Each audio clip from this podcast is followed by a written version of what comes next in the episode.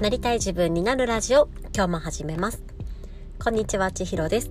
えー、私は会社員としてチームのマネジメントをしながら、えー、兼業でストレングスファインダーの認定コーチとして、えー、強みや得意をどうやって活かしてなりたい自分になっていくのかという道のりのサポートをしております。このラジオでは日々の気づきや学びについてのお話や、えー、ストレングスファインダーのご紹介をしております。で、久しぶりに今日は、えー、ストレングスファインダーに関する話題なんですけれども、あの、たまにご質問をいただくことがある話題で、ストレングスファインダーのテストの受け直しっていうのを、なんかどんなタイミングでやった方がいいのかだったりとか、まあ、今持ってるテスト結果が2年前くらいで、これは受け直した方がいいのかというような、えー、ご質問をいただくことがあるので、今日はね、それについてご紹介したいなというふうに思っております。一つは、あの、ギャラップの見解、あとは私の考えっていうのでご紹介できればと思ってますので、よかったらお付き合いください。というわけで、えー、早速本題に入っていくんですけれども、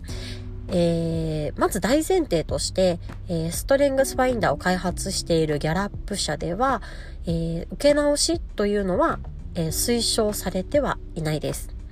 なので、えっと、このストレングスファインダーの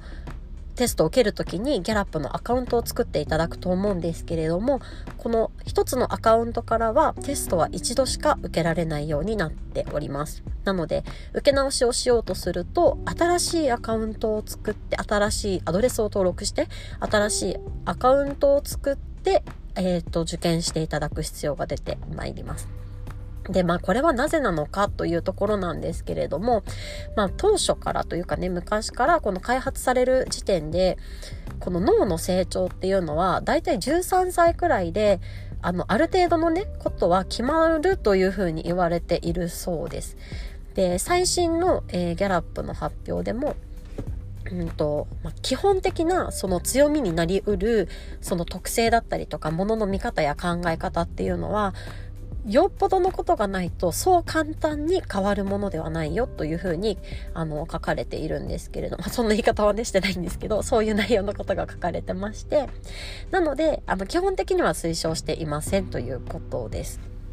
で、ただ、そこで書かれている、うんと、なんかね、10年以上経ってて、もう前のやつ全然忘れちゃったみたいな場合だったりとか、なんかよっぽど大きな変化が起きた時だったりとか、そのテストを受けた時に、本当に判断力が鈍っていて、あの、全然、こう、テストをしっかり受けられなかったっていう時とかには、あの、2度目の受験をすることもいいんじゃないでしょうか？みたいな感じでね、あの、公式には書かれております。で、私の個人の意見としては全くそれとね、あの、伴って同じになるんですけれども、えー、一つね、私がこのキャラップの認定コースを受ける時の講座の中で教えていただいた話があるので、それをちょっとご紹介したいと思います。まあ、なぜね、一度しか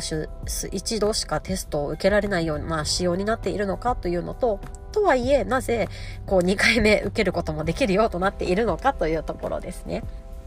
で、えっ、ー、と、一つは、やっぱさっきご紹介したように、この脳の、うんと、特性ですよね。この人の才能っていうのは、見方や考え方や行動の繰り返し起きるパターンというふうに定義をしているので、その脳の特性っていうところにつながっていくんですよね。で、この脳の特性というのは、まあ、基本的なところでは、まあ、13歳くらいで、えーと、確立されていくので、それ以降は大きく揺るぎはないですよということが言われています。なので、まあ、初回に受けていただくのが、いただいたものが一番直感的に答えることができて、なので一番精度が高い結果というふうに言うことができると私も思っています。ただですね、あの、それから、うんと、脳科学とかでね、いろんな研究が進んでいく中で、グロースマインドセットというふうな、この研究をしているキャロル・デュエックさんとかもいらっしゃるんですけれども、この脳っていうのは、こう繰り返し練習をすることだったりとか、そのグロースマインドセットを持つことで、えー、成長するということが研究結果として出ているんです。なので、うんと、例えば、と自分に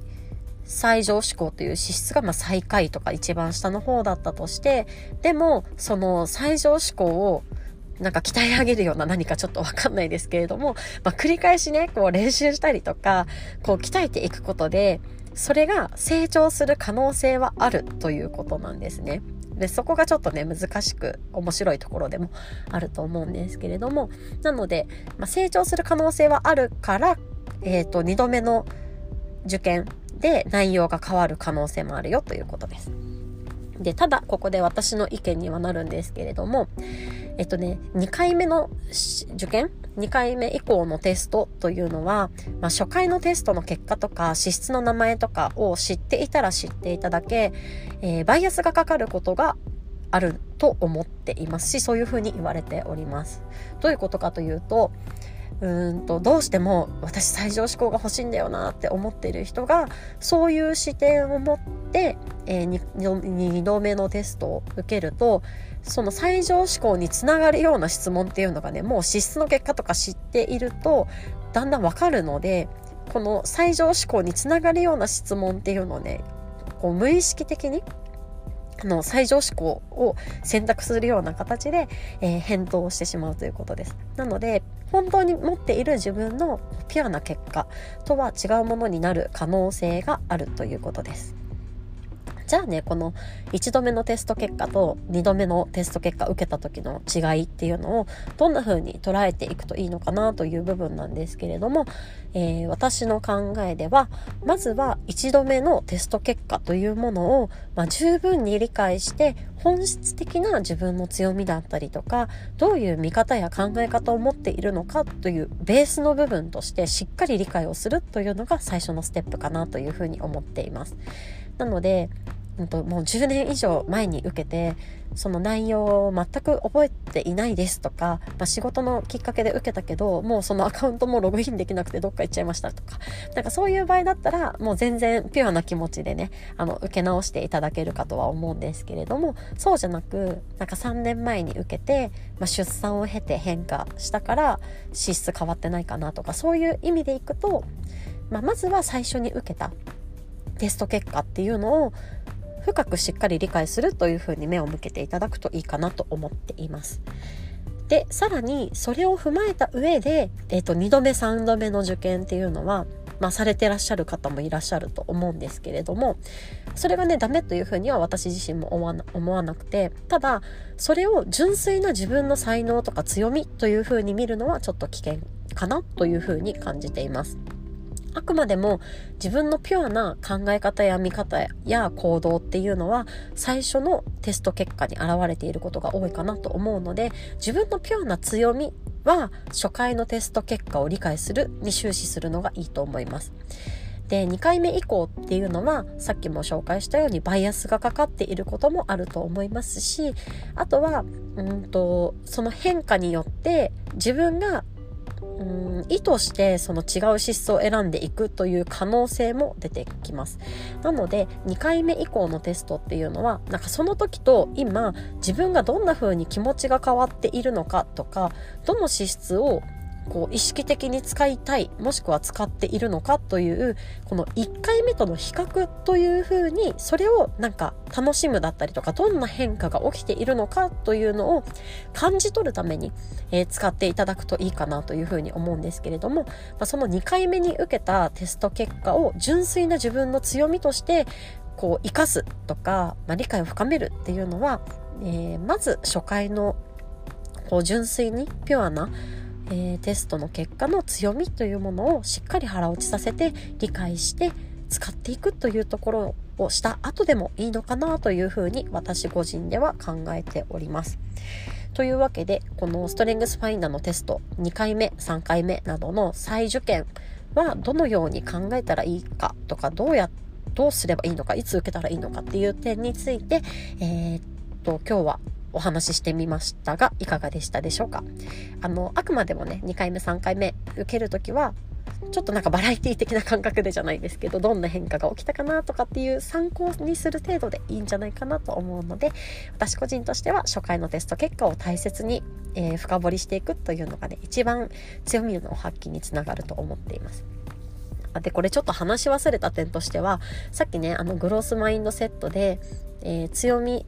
というのは育て上げることができるというお話もさせていただいたんですけれどもただねそのもともと持ってる才能を鍛え上げてさらに成長させるのともともと全く持ってない資質を鍛え上げてちょっと使えるようになっていくのとでは全然ねこう成果につながるスピードだったりとか規模感っていうのが全然違ってくるんですよね。なのでやっぱり結局のところはもともとある天性の自分の才能というところにその